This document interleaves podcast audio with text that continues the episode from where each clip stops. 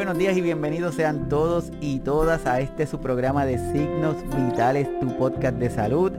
Hoy sábado 6 de noviembre del 2021, agradeciendo a todos los que se conectan por primera vez y a todos los que ya se conectan de forma rutinaria en el programa.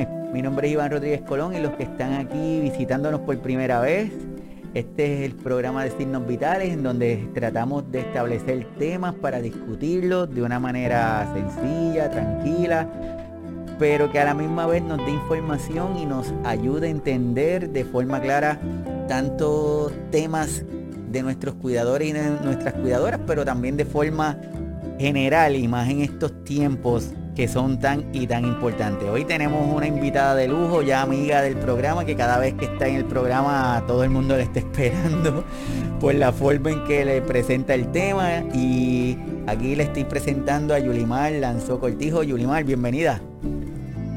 Hola, saludos. Qué bueno poder conectar con la audiencia de Signos Vitales. Gracias por esta oportunidad. Vamos a estar hablando de lo que es envejecimiento activo, envejecimiento saludable, Yulimay, que, que ha cogido un auge brutal en los últimos años, pero siempre el asunto este de ponerle la definición y adaptarlo a la realidad de cada uno de nuestros cuidadores. Así que bienvenida.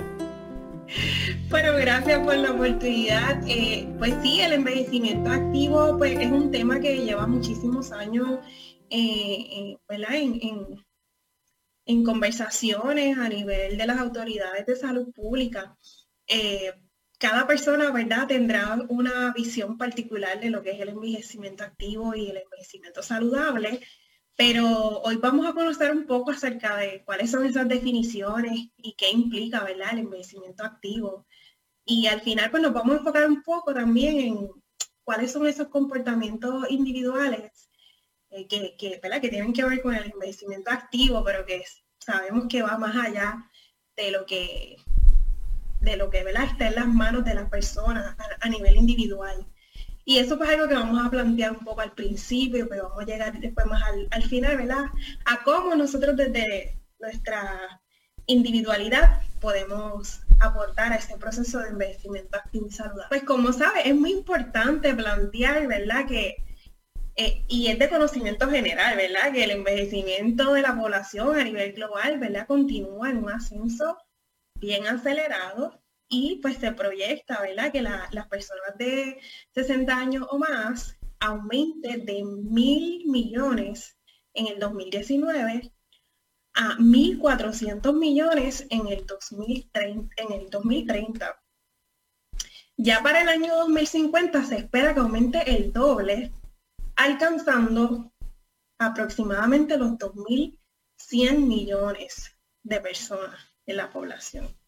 Así que imagínense, ya desde el año 2020 ha, ha, ocurrido este fenómeno en que hay más cantidad de personas mayores que niños de 5 años. Y eso es un indicador demográfico, ¿verdad? Que que da a demostrar que hay un proceso de envejecimiento poblacional bien acelerado y bien significativo en general la esperanza de vida, ¿verdad? Ha aumentado a nivel global, de, si lo comparamos, ¿verdad? Con eh, los siglos anteriores, ha aumentado significativamente, ¿verdad? Y todo esto como múltiple de un sinnúmero de factores sociodemográficos, ¿verdad? Este, este punto es bien importante que lo, que, lo, que lo discutamos porque es la raíz, ¿verdad? Del por qué estamos dialogando hoy sobre envejecimiento activo y envejecimiento saludable. Bien importante que sepamos que a pesar de que eh, la esperanza de vida ha aumentado, una vida más longeva no necesariamente implica una vida saludable. Y según las Naciones Unidas, a nivel mundial hay muy pocas pruebas que indiquen que las personas mayores gozan de una mejor salud que las generaciones anteriores. Son más longevas, pero no necesariamente implica una mayor salud. Igualmente, la Organización Mundial para la Salud concurre con este planteamiento y dice que aunque hay pruebas sólidas de que las personas mayores viven hoy más tiempo, especialmente en los países de mayores ingresos, pues no es tan claro cómo es la calidad de esos años adicionales. Así que el asunto de la longevidad hay que mirarla, ¿verdad? Con detenimiento. Cuando vamos al caso de Puerto Rico, ¿verdad? Los estudios que han evaluado el perfil de la población de adultos mayores, ¿verdad? Llegan a la misma conclusión y establecen, ¿verdad? Que las personas eh, mayores de 65 años, ¿verdad? Sería deseable, ¿verdad? Que ese aumento de expectativa de vida estuviera acompañado con un periodo igualmente prolongado de salud, pero todo lo contrario, ¿verdad? O sea, se ha encontrado eh, una alta prevalencia de enfermedades crónicas, accidentes, aumenta la prevalencia de discapacidad. Y pues es bien importante que tengamos en cuenta que eh, una mayor expectativa de vida o vidas más largas no necesariamente implica un envejecimiento saludable. Y eso se debe a muchísimos factores, ¿verdad? Pero, ¿qué ocurre? Dado que esta es una realidad social y global, el envejecimiento, pues esto trae consigo, ¿verdad? Unas demandas sociales y económicas, ¿verdad? A pesar de que se ha demostrado y, y representa un éxito para las políticas de salud pública el asunto de vidas más longevas, ¿verdad? Y también ha representado eh, logros a nivel de desarrollo social económico, pues también esto demanda eh, a nivel social y a nivel económico otras, ¿verdad? Otra, otras demandas, valga la redundancia. Este incluye, ¿verdad? Algunas demandas para atender lo que es la salud de la población de edad avanzada, para ayudarles a permanecer independientes permanecer activos, con calidad de vida e integrados socialmente, ¿verdad? Ese ahí es que está el reto. ¿Cómo logramos que las personas mayores se mantengan con calidad de vida e integrados socialmente? Así es como tú estás comentando, hay una, es importante señalar que el hecho de que duremos más, pues primero implica un, un éxito, un logro en el establecimiento de nuevas formas de cuidado, tecnología, identificación de enfermedades, entre otras cosas. Y es por eso que comparto con los que nos están viendo y los que luego van a estar escuchando esta información que dice que este es de la Organización Panamericana de la Salud, que dice que la Organización Mundial de la Salud en su informe mundial sobre envejecimiento y salud amplió el concepto de envejecimiento saludable al proceso de fomentar y mantener la capacidad funcional que permite el bienestar en la vejez. Y yo creo que eso es lo que tú nos acabas de decir. Y añade que con este nuevo concepto, envejecer de manera saludable no significa envejecer sin enfermedades. Envejecer de manera saludable significa ser capaz de hacer durante el máximo tiempo posible las cosas a las que le damos valor. Imagínate eso, Yuli, que está brutal, porque sí, si a mí lo que me gusta es escuchar música y caminar, pues mientras más tiempo yo logre hacer eso, significa que yo estoy teniendo un envejecimiento saludable.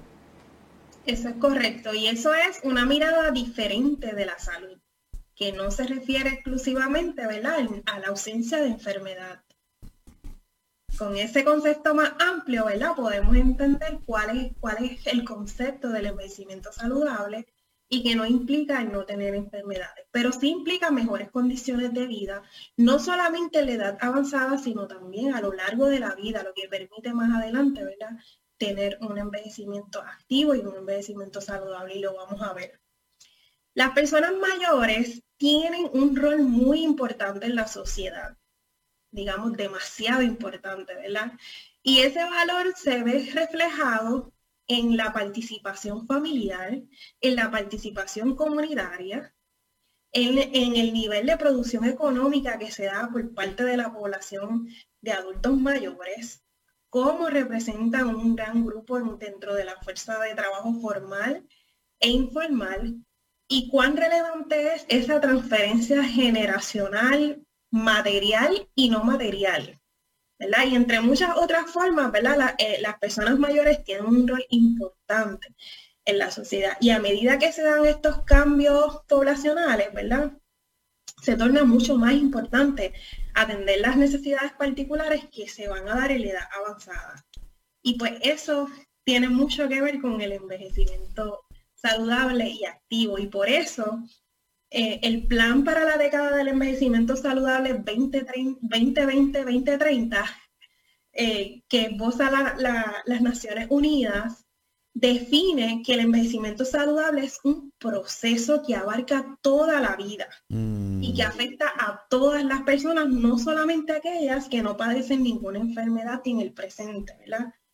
Y esto, esto de, tener un envejecimiento saludable está determinado por muchos factores que incluyen los cambios fisiológicos, psicológicos y de comportamiento relacionados a la salud, pero que están directamente ligados a esos entornos en que las personas han vivido a lo largo de la vida. Así que mm. mira qué importante es que cuando pensemos en envejecimiento activo, no solamente pensemos en la responsabilidad individual sino que pensemos en cómo nuestro entorno, ¿verdad? Y cómo las políticas sociales y públicas permiten que las personas nos desarrollemos saludablemente. Y como estás comentando, esta, esta información que nos estás presentando, me parece que sería chévere que cada uno de nosotros nos las hagamos como que una foto mental de ella, porque en estos tiempos en donde de, alguna manera u otra, este rol de las personas mayores los han ido como que tratando de, minimizar, Yurimar. Es como que tú llegaste a X edad, te jubilaste o te retiraste y ya todo lo que tú ibas a hacer ya se detuvo. Ya no puedes emprender, ya no puedes viajar, ya no puedes hacer nada porque ya, ya como que se terminó el asunto, ¿verdad? Eso es así, vamos a llegar ya mismo a un punto donde vamos a discutir eso porque es bien, bien importante, ¿verdad? Como ese declive que se da puede ser biológico, pero no tiene que ver nada con mi salud social, mi salud emocional, mi salud mental, eh, mi integración social no tiene, no tiene por qué verse afectada, pero eso va a depender nuevamente, digo, ¿verdad? De las políticas sociales, de los entornos, ¿verdad? Donde nos desarrollamos y cómo nos permiten poder... Eh, ser personas integradas socialmente eh, en la edad avanzada, ¿verdad? Eh, hay un llamado a la acción, ¿verdad? Por parte de las Naciones Unidas y es precisamente comenzar a dejar de ver el envejecimiento saludable como una mera ausencia de enfermedad mm. y sustituirlo, en cambio, ¿verdad? A una, una mejor oportunidad de capacidad funcional que le permita a las personas mayores ser y hacer lo que ellas prefieran. Y eso es lo que tú acabas de, comentarnos eh, hace poco, ¿verdad? De la Organización Panamericana de la Salud, de la que está alineada a este plan eh, decenal de envejecimiento saludable. Y pues con el envejecimiento saludable, que es un concepto, eh, también vamos a encontrar de la mano, ¿verdad? Lo que es el envejecimiento activo. Eh, existe un marco ¿verdad? de política sobre envejecimiento activo y establece que este ¿verdad?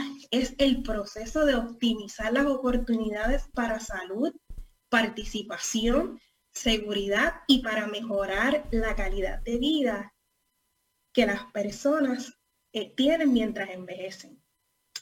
Entonces, el concepto de envejecimiento activo va a aludir a una participación continua en los asuntos sociales, en los asuntos económicos, en los espirituales, en los cívicos, ¿verdad? Y no solamente, ¿verdad? Tiene que ver con la capacidad física de estar activo o de estar en la fuerza laboral.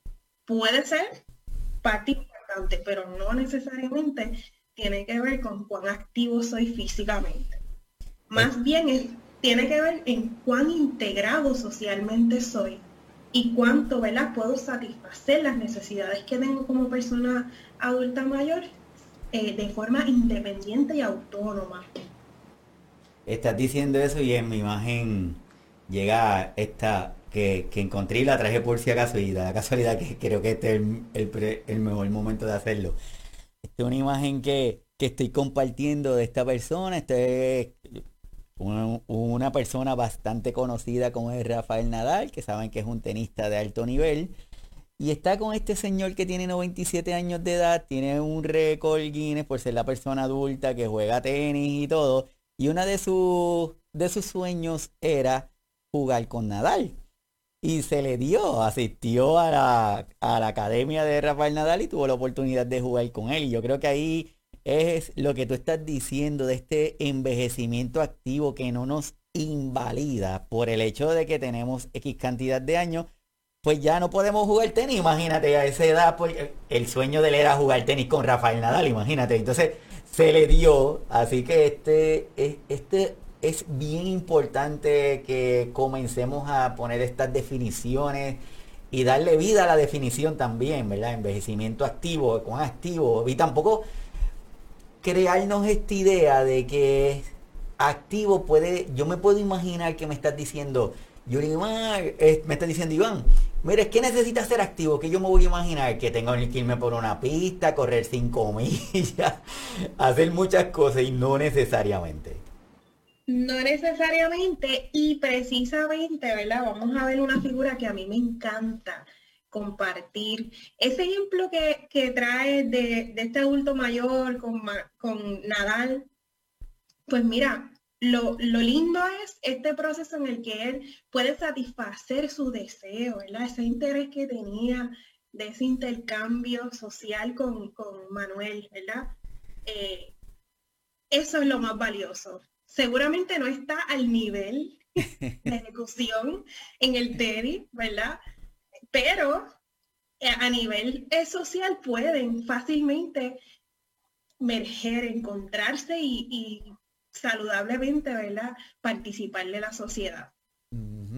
Y mira lo que ocurre, es que esta figura, como te digo, que, quiero mostrarle, realmente en todas mis presentaciones yo la traigo porque es la mejor manera de entender que la edad avanzada es heterogénea. es heterogénea. No, todas todos los adultos mayores no tienen el mismo nivel de funcionalidad. ¿verdad? Y, es, importante aclarar que a medida que los individuos envejecen ocurre un declive natural en esa capacidad funcional, pero tiene que ver con lo biológico o lo fisiológico, ¿verdad? Pero no necesariamente implica que las funciones cognitivas, o sea, la capacidad de pensar, de tomar decisiones, de accionar, eso no se ve, ¿verdad? Eh, no tiene el mismo declive natural que puede tener, ¿verdad? Nuestro cuerpo a medida que envejecemos. Tampoco afectan las funciones emocionales o sociales. Más bien, esto no ocurre de manera orgánica, ¿verdad? Pero más bien podría, podría ser el resultado de ausencia de acciones y políticas, espacios y hasta las propias decisiones personales de trabajar sobre estas áreas de la vida del ser humano que son tan importantes como es nuestra mente, nuestras emociones, nuestra participación social.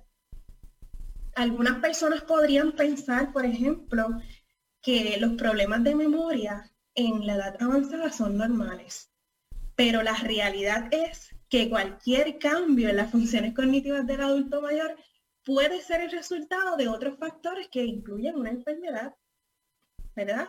Comprender este asunto es sumamente esencial para tener una idea correcta, ¿verdad? Acerca de las personas de edad avanzada y que tengamos mejores resultados en cuanto a servicios, oportunidades y las propias actitudes, ¿verdad? De los seres humanos cuando llegan a, esta edad. Uno de los cursos que yo ofrezco se, titula Actitud y buen trato al adulto mayor. Y yo me tomo un buen tiempo en, en trabajar este asunto, en comprender ¿Qué es la edad avanzada? En, sus aspectos biológicos, social, emocional, cognitivo, para tener una, idea clara, ¿verdad? De que el envejecimiento no es sinónimo de invalidez para la vida, ¿verdad? Tenemos que continuar viviendo de la forma más saludable. Y bueno, cuando hablamos del envejecimiento activo, ¿verdad? Tenemos que reconocer que hay múltiples factores que pueden afectar este proceso. A estos factores se les conoce como determinantes de envejecimiento activo. Y entre estos se incluyen los determinantes sociales, los económicos, los, de, los servicios sociales y de salud, que de eso podríamos estar hablando todo el día. los ambientes físicos, los determinantes personales, ¿verdad? Como la genética. Pero también están los determinantes de comportamiento. Y todas estas influencias determinan el grado de envejecimiento activo a nivel social e individual y cómo las personas, ¿verdad? Eh, interactúan socialmente. Todo esto, como pueden ver en las figuras que se muestran en la pantalla, eh, se, ve intersectado por unos asuntos culturales sobre género adicional, ¿verdad? Que afectan definitivamente cómo miramos a las personas adultas mayores y su, y su, su rol en la sociedad. Y podríamos estar dialogando todo un día sobre cómo la cultura y los asuntos de género intervienen en el envejecimiento activo, pero eso lo podemos dialogar otro día, reconociendo que son eh, temas muy importantes. Pero yo quisiera concentrarme hoy un poco, ¿verdad? En lo que es eh, la participación activa del cuidado propio ¿verdad? Que son esos determinantes de comportamiento que afectan lo que es eh, el envejecimiento activo. Mira, los determinantes de comportamiento, ¿verdad? Y esa adopción de estilos de vida saludables y participación activa son importantes en todas las etapas del curso de la vida, no solamente en la etapa de la edad avanzada, eh, pero lo que nos corresponde, ¿verdad? Es enfatizar cuán importante es esto en la edad avanzada porque por lo general se atiende en la primera mitad de la vida. Todos estos temas se atienden a través de la escuela, eh, a través de la crianza que le brindan los padres a los hijos, pues todo eso se cubre, pero una vez que las personas se convierten en adultas, de alguna forma u otra, pierden la conexión con estos temas relevantes sobre cómo me cuido, dónde están mis recursos, cuán importante es que me mantenga activo y nos centramos, digamos, en el trabajo o en otros asuntos y descuidamos un poco tal vez nuestra participación activa y nuestra, nuestro envejecimiento. Nos preocupamos muy poco por nuestro envejecimiento saludable, ¿verdad? Y aunque ya dijimos que es como una mezcla de muchos factores, si nos centramos, si nos centramos en los que son de comportamiento, que los podemos modificar, ¿verdad? Es importante establecer que aunque eh, llegamos a la edad avanzada, eh, es un mito, discúlpenme que me apareció algo aquí en la pantalla, es un mito, ¿verdad? Que el envejecimiento, que en el envejecimiento es demasiado tarde para adoptar un estilo de vida eh, saludable o activo. Todo lo contrario, ¿verdad? Realizar actividad física adecuada, una alimentación saludable, no fumar, no consumir alcohol, utilizar adecuadamente los medicamentos y una, una vejez prudente, ¿verdad? Puede prevenir enfermedades, deterioro, deterioro funcional y sobre todo puede prolongar nuestra vida para que sea más longeva, pero con calidad, con mejor calidad, ¿verdad? Así que es bien importante que vamos a hablar un poquito ahora sobre lo que son los estilos de vida saludables, la importancia de evitar el uso de tabaco y alcohol y otros asuntos que van a promover lo que es la independencia, ¿verdad? La independencia y un retraso importante en el declive de esa funcionalidad física de, la que tanto hemos mencionado y, cómo se reducen también esas enfermedades características de la edad avanzada, digamos, eh, pero que no necesariamente deberían ser así si nos cuidamos. Y bueno, quiero comenzar con la actividad física. Bueno, la actividad física eh, siempre se, habla mucho sobre este tema, ¿verdad? Eh, es bien amplio y es una de las áreas que yo trabajo como educadora. Eh, mantenerse activo puede ayudar a las personas mayores a permanecer más tiempo posible independientes. Eso es súper interesante. Yo creo que si hay una de las áreas que más les genera efectos emocionales negativos a las personas adultas mayores es cuando pierden independencia. sé si tú coincides conmigo como médico, ¿verdad? Pero las personas ya acostumbradas a ser mayores, el perder independencia, eh, eso le, les afecta mucho emocionalmente. Fíjate que a través de la actividad física podemos contribuir a permanecer más tiempo independientes. Es increíble la cantidad de músculos que tiene nuestro cuerpo y cómo cada uno tiene un rol importantísimo y en la medida que dejamos de eh, utilizarlos y de, mantenerlos fuertes, pues vamos perdiendo nuestra capacidad funcional. Pero nunca es tarde, siempre hay espacio para retomar la actividad física en diferentes niveles y sobre todo con la ayuda de personas profesionales. Y vas a decir algo, Iván. No, que lo que estás comentando es muy cierto y yo creo que todo, todo esto es en base a, esa información que nos, nos han puesto en nuestra memoria, que es como que tanto dato que nos ponen entonces nos van condicionando a que también nuestras personas adultas de una manera u otra lo, lo sientan y lo hagan, porque lo, lo que estábamos hablando ahorita. Y esto de, la debilidad o el dejar de hacer actividad es lo que en uno de los episodios conversamos sobre el síndrome de fragilidad, que es un síndrome que no es exclusivo de nuestros adultos mayores, ¿verdad? Pero que se puede ver bastante en el grupo de las personas mayores por esa misma idea. Llegué a, una, a un nivel, llegué a una edad, pues ya lo que me toca es estar en mi casa porque tenemos la idea de que todos nuestros adultos mayores quieren estar tranquilos viendo televisión en un sofá y pues, pues, pues no, eso no es. Eso es correcto. Ese, ¿verdad? Lo que es la deprivación social y la deprivación de, ejercicio físico realmente tiene mucho que ver, ¿verdad? Con, cuánto, eh, cuánto nuestra salud puede ir declinando, ¿verdad? Por eso es bien importante que nos mantengamos activos y bueno, es, bastante simple, ¿verdad? Para mantenerse activo, usted puede realizar actividad física como caminar, bailar, levantar o empujar objetos, puede hacer ejercicios de equilibrio, de estiramiento, ¿verdad?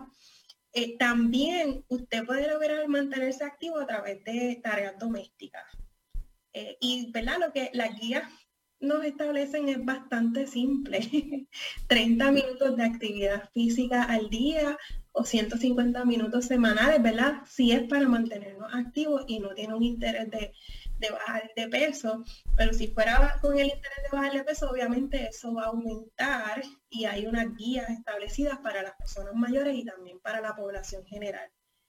Yo siempre recomiendo a las personas este recurso que está disponible a través de la internet, que es la guía de ejercicio y actividad física de los Institutos Nacionales sobre Envejecimiento es del 2014 y es increíblemente valiosa, ¿verdad? Toda la información que contiene, los ejercicios que, que de ejemplo que te provee, eh, ejercicios bien fácil de completar en el hogar. Así que mi invitación es, que, es a que busquen este recurso a través de la internet porque puede ser muy útil. E incluso si usted lo necesitara, eh, le pueden proveer copia eh, impresa para que lo tengan desde su hogar. Es un recurso que yo utilizo muchísimo eh, por, lo simple que es para poder aplicarlo en el diario.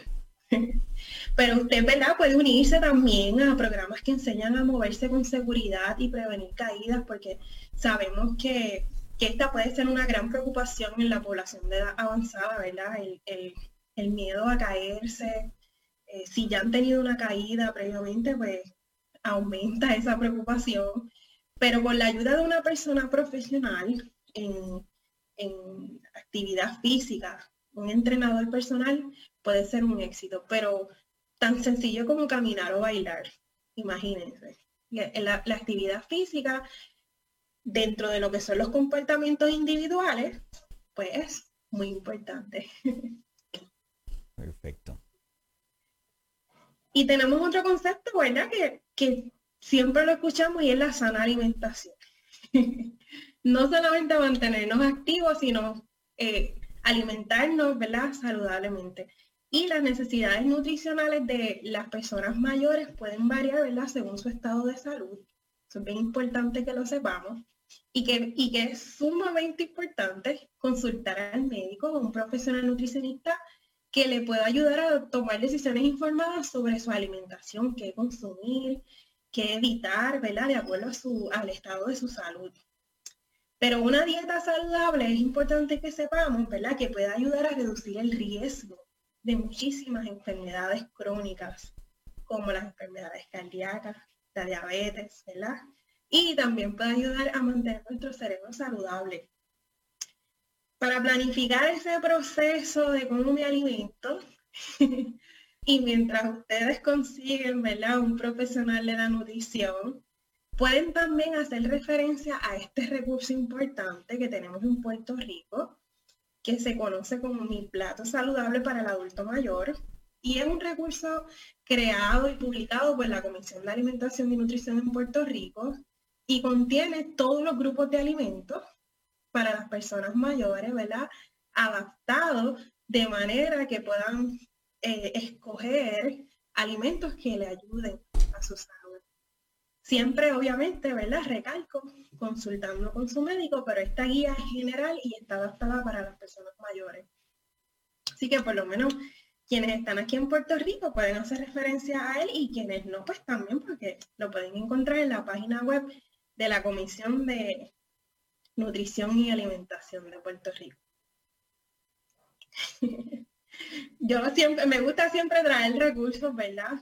Eh, prácticos que la gente pueda conseguir para poner en práctica lo que estamos hablando, que no se quede en lo teórico. También tenemos el asunto, ¿verdad?, del uso adecuado de los medicamentos, ¿verdad?, que es un, área sumamente importante donde las personas deben asumir una responsabilidad particular, ¿verdad? No es solamente tener eh, los medicamentos accesibles, sino cuando los tengo, ¿verdad? ¿Cómo los manejo? Es importante que puedan consultar a su farmacéutica, hacer las preguntas necesarias sobre sus medicamentos recetados, eh, los que son, los que no son, los que no son recetados también, ¿verdad? Los que están over the counter, eh, esas hierbas y suplementos nutricionales, ¿verdad? Para que los pueda comprender mejor. Y esa es la forma en que usted puede activamente contribuir a su salud para que en el caso de los medicamentos, ¿verdad? Sea un proceso efectivo. Eh, es importante también que pueda hacer referencia a las instrucciones de cómo se utilizan, cómo se almacenan adecuadamente, cuáles son los efectos secundarios o las contraindicaciones de estos medicamentos y cómo eso, ¿verdad? Eh, sopesa el beneficio versus el riesgo, ¿verdad? De, este medicamento y, dialogarlo también, ¿verdad? Con, con su médico y su médica cuando sienta que hay algún medicamento, ¿verdad? Que está creando algún tipo de reacción que le hace sentir incómodo, ¿verdad? Dialogarlo para por lo menos entender el proceso eh, y si hay algo que cambiar, pues siempre hay alternativas. Y eso lo sabrás tú, Iván. Sí, es súper importante y más en nuestros adultos mayores que de una manera u otra tienen estas múltiples medicamentos y además de los medicamentos vienen los extras, los de lo que la vecina le dice, mira, es que a mi mamá le dieron esto que es natural y no le, y le funcionó y allá tú vas y le dan el producto natural. Y muchas veces interactúan con los medicamentos que ya utiliza el paciente. Entonces hay que tener mucho, pero mucho cuidado. Y doña Liliana Bollino de Argentina siempre nos dice, es importante tener esa lista de medicamentos porque cuando venga otro cuidador o si el cuidador principal por alguna razón no está y como único conoce las pastillas es, es que se toma la pastilla naranjada a las 8, la color violeta a las 3 de la tarde, entonces pues se nos complica un poquito el asunto, así que ese punto de medicamento es vital.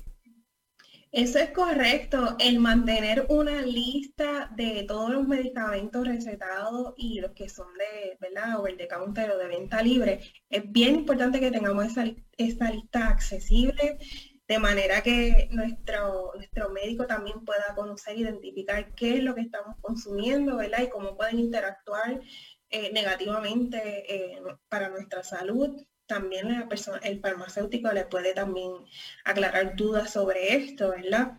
Eh, es importante también en este proceso de tratar de eh, manejar adecuadamente los medicamentos, el asegurarnos de anotar eh, el nombre del medicamento y por qué no los están recetando, ¿verdad? Estar como consciente de por qué este medicamento lo, lo tengo conmigo, ¿verdad? ¿Para qué es? Este, y tener en cuenta, ¿verdad? Cualquier instrucción especial que noten sobre cómo tomar el medicamento, así como revisar las etiquetas, ¿verdad? Y asegurarnos de que no somos alérgicos a alguno de estos ingredientes, ¿verdad? Que, no todo está, no todo es tan sencillo, ¿verdad? Como recetar el medicamento y consumirlo, ¿verdad? Son muchos elementos y dentro de esto, pues, tenemos un rol importante y activo, porque es para nuestra salud, para nuestro Así, y aprovecho el pie forzado que estás tirando para decir que también nuestros cuidadores, nuestras cuidadoras y a nuestros familiares que sepan que va a llegar el momento en que es necesario minimizar las dosis de medicamento, incluso hasta quitarlos. Entonces, si ese punto está llegando, no lo miren como algo malo, porque también existe la percepción de que le están quitando medicamentos para que para que se muera, para que ya, para que termine aquí el asunto. No, no, no. Es importante que cada uno de nosotros sepamos eso, que así mismito como se prescriben, así mismito es importante el de prescribirlo, pero de forma adecuada, con su doctor, con su doctora, no es a lo loco, pero es importante que tengamos ese punto de vista también. De igual manera, ¿verdad? Tenemos que estar atentos al asunto del uso de tabaco y alcohol, ¿verdad? Y es que está más que demostrado a través de los estudios científicos, ¿verdad? Cuán dañinas pueden ser estas sustancias para nuestra salud, ¿verdad? Y no solamente en la edad avanzada, sino se acumula a lo largo del curso de la vida. Así que es importante que sepamos que los cambios de metabolismo que acompañan el envejecimiento pueden aumentar esa susceptibilidad, ¿verdad? A esas enfermedades relacionadas con el alcohol, como la desnutrición, las enfermedades hepáticas, las enfermedades gástricas y pancreáticas, ¿verdad? Y las personas mayores corren un mayor riesgo de sufrir caídas o lesiones, ¿verdad? Relacionadas con el alcohol. Así que hay, otro, hay muchos, ¿verdad? Peligros potenciales asociados con, con el alcohol, sobre todo cuando se mezclan con medicamentos, que era lo que estábamos hablando anteriormente, ¿verdad? Hay que tener mucha precaución en este asunto, ¿verdad? Y, esta parte le toca al individuo, ¿no? ¿Verdad? No a las políticas. El individuo tendría que decidir, ¿verdad? ¿Cuál es la decisión, cuál es, ¿verdad? ¿Cómo vas a hacer uso del alcohol si está utilizando medicamentos y reconocer que existen riesgos potenciales, ¿verdad? De estas prácticas.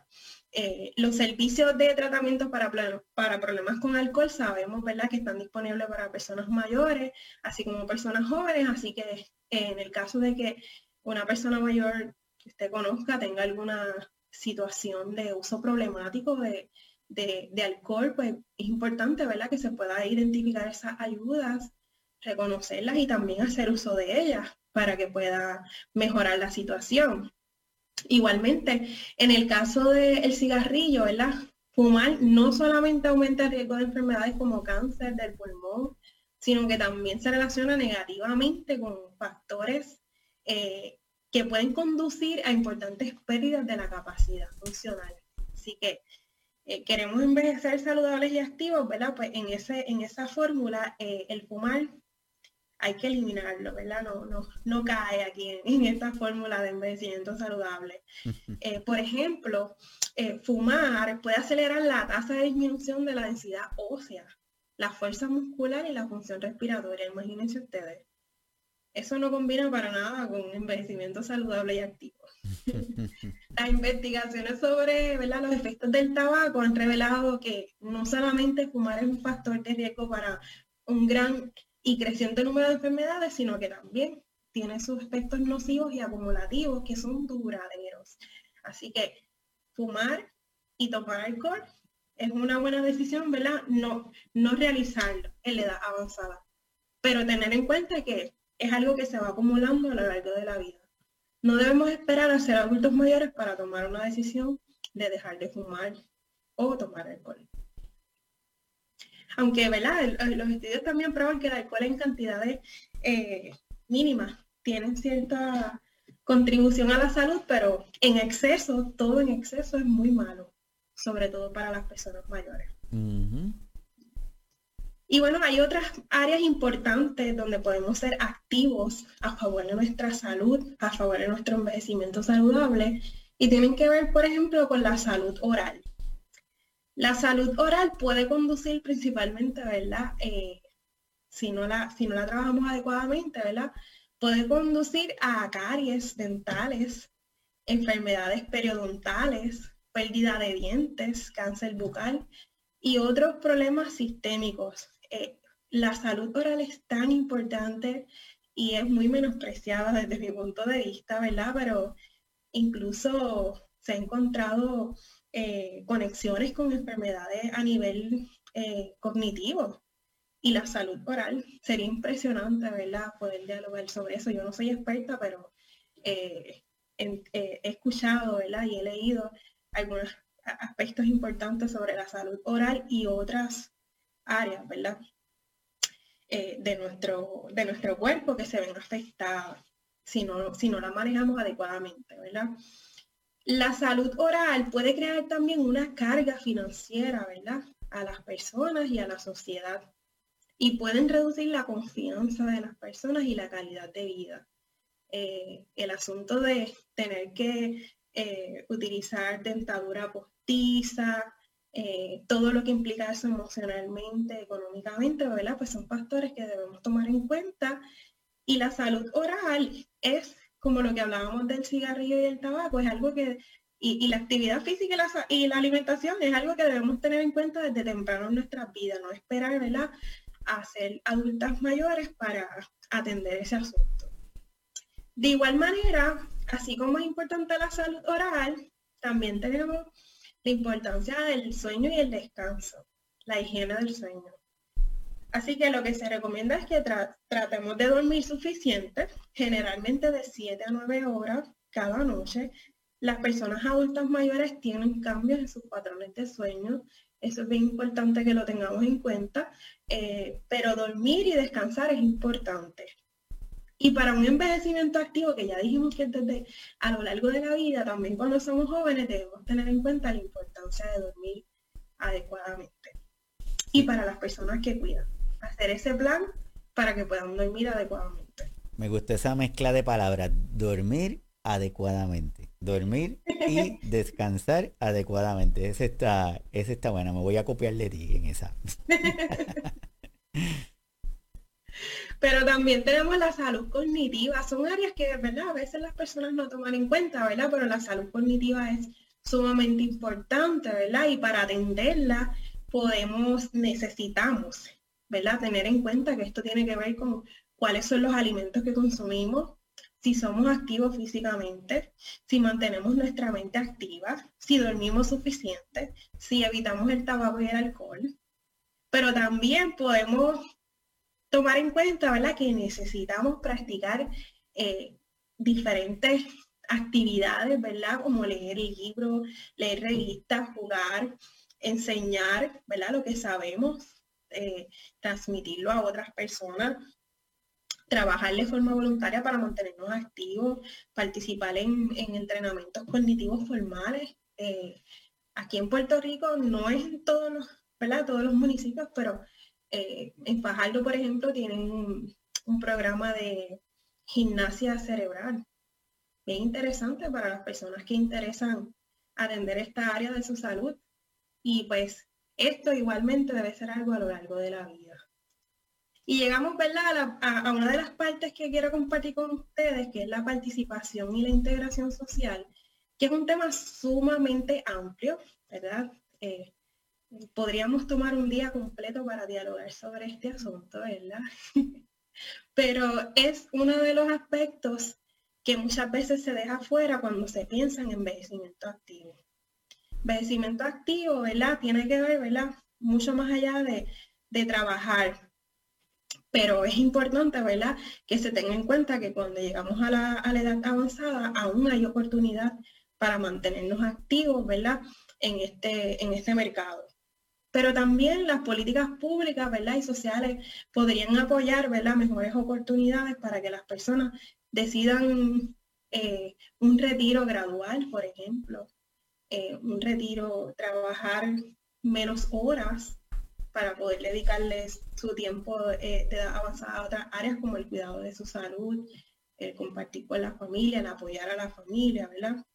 pero es bien importante que sepamos que la participación social, ¿verdad? Tiene que ver con todo lo que las personas pueden hacer para mantenerse integrados eh, en, las comunidades.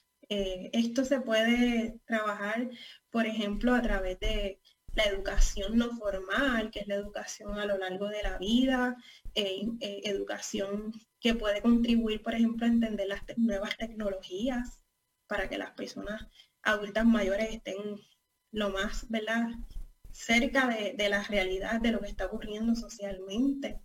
Eh, hay opciones también de vivienda donde las personas pueden eh, relocalizarse para de alguna manera u otra afianzar mejores relaciones más cercanas con, otros, con otras personas cuando no tienen familiares cercanos.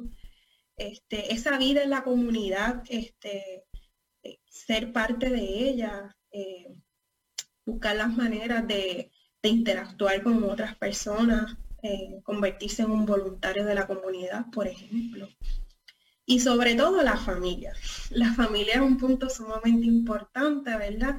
En ese proceso de integración social, cómo eh, nos acercamos a nuestra familia y cómo nuestra familia nos integra en sus procesos. Durante la edad avanzada, pues son asuntos sumamente significativos que pueden contribuir a, una, a un envejecimiento más saludable, a un envejecimiento más activo. Así que podríamos eh, dialogar sobre diferentes oportunidades que hay en cada uno de estos renglones. Nos tomaría todo el día. Pero es importante que sepamos que eh, la participación y la integración social son muy importantes en el envejecimiento saludable y activo. Así que nada, de, verdad que Yulimar, siempre súper agradecido porque tú estás acá y estos temas son importantes y lo hacemos con mucho cariño y con mucho amor para que cada uno de nuestras cuidadores y cuidadoras, pero para todos nosotros, para el público general, como lo están diciendo ahí, es importante que si queremos tener un envejecimiento saludable, comencemos desde ahora para poder ir teniendo esa ayuda y esas esferas que nos estás trayendo, esa participación y esa integración social es sumamente importante. Comparto estas cuatro áreas de acción de la década del envejecimiento también, que me parece que es un buen resumen de lo que Yulimar nos ha, nos ha traído hoy, en donde necesitamos cambiar, necesitamos asegurar, necesitamos brindar, necesitamos esa integración de todas las áreas para poder tener este envejecimiento saludable, Yulimar. Eso es así, Iván. Y también bien importante hacer una invitación a toda la población en general, ¿verdad? Que nos involucremos en los procesos de toma de decisiones, de desarrollo de políticas, ¿verdad? Para poder atender los asuntos que nos afectan directamente en nuestras comunidades, que pueden ser grandes eh, puntos, ¿verdad? Que definan nuestra calidad de vida, eh, y a largo plazo, ¿verdad? Comprometer nuestro envejecimiento saludable. Así que tenemos eh, el importante rol de actuar, eh, de involucrarnos y eso es parte también de esa integración social, eh, asegurarnos de que para el futuro tengamos condiciones adecuadas para un envejecimiento activo.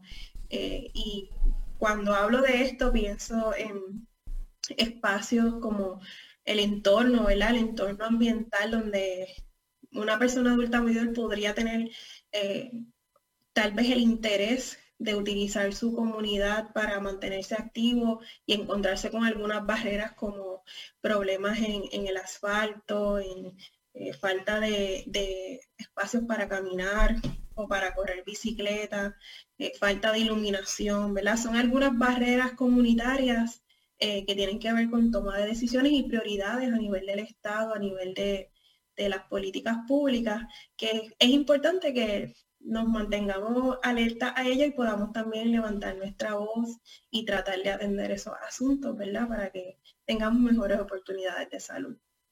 Perfecto, perfecto. Así que Ya tú sabes, el tiempo cuando se habla de temas así interesantes y de la forma en que tú los traes se nos va sumamente rápido.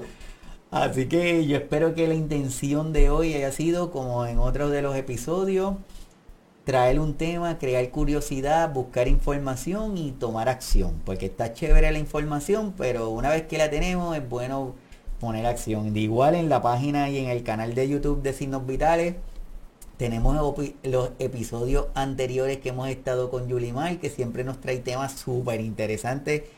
Si no los han visto, vayan al canal de YouTube de Signos Vitales Puerto Rico y ahí van a encontrar esos episodios de Yulimar, en donde en uno discutimos aquellos puntos importantes para estar pendiente al momento de decidir de cómo voy ya decidí colocar a mi familiar en un centro de cuidado, un centro de cuidado de día, pues Yulimar nos dio algunos consejitos de qué cosas debemos estar pendientes. Así que son temas que, están súper interesantes. Vayan al canal para que los vean. Yulimar, de manera de, resu de resumen, ¿Qué le podemos decir a todas las personas que están conectadas, a las que nos van a estar escuchando por los podcasts, a los que lo van a estar escuchando y viendo el programa después? A modo de resumen, ¿qué le podemos decir?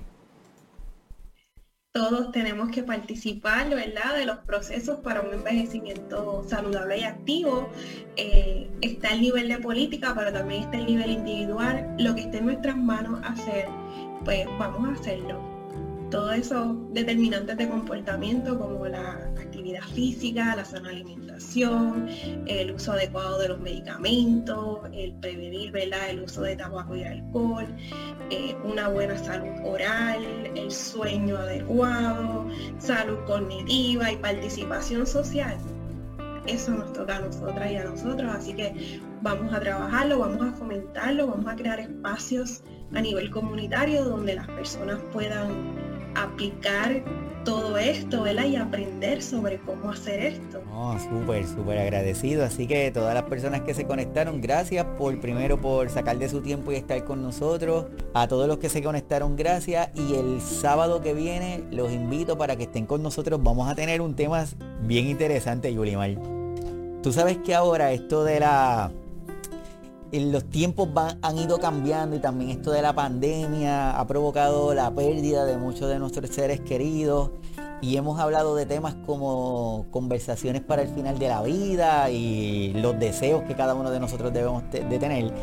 Y para el próximo sábado vamos a tener un tema que es bien interesante que se llama Despedidas Verdes.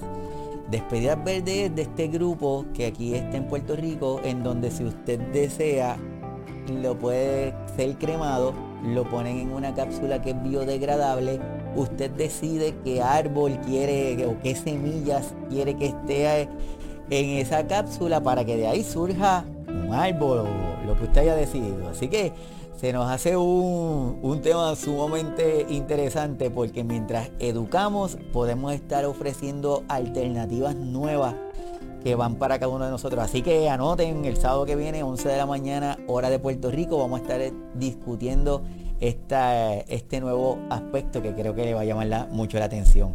Desde Puerto Rico, gracias a todos, Yulimar. Hasta pronto. Eh, nos vemos luego y cuídense mucho. Bye.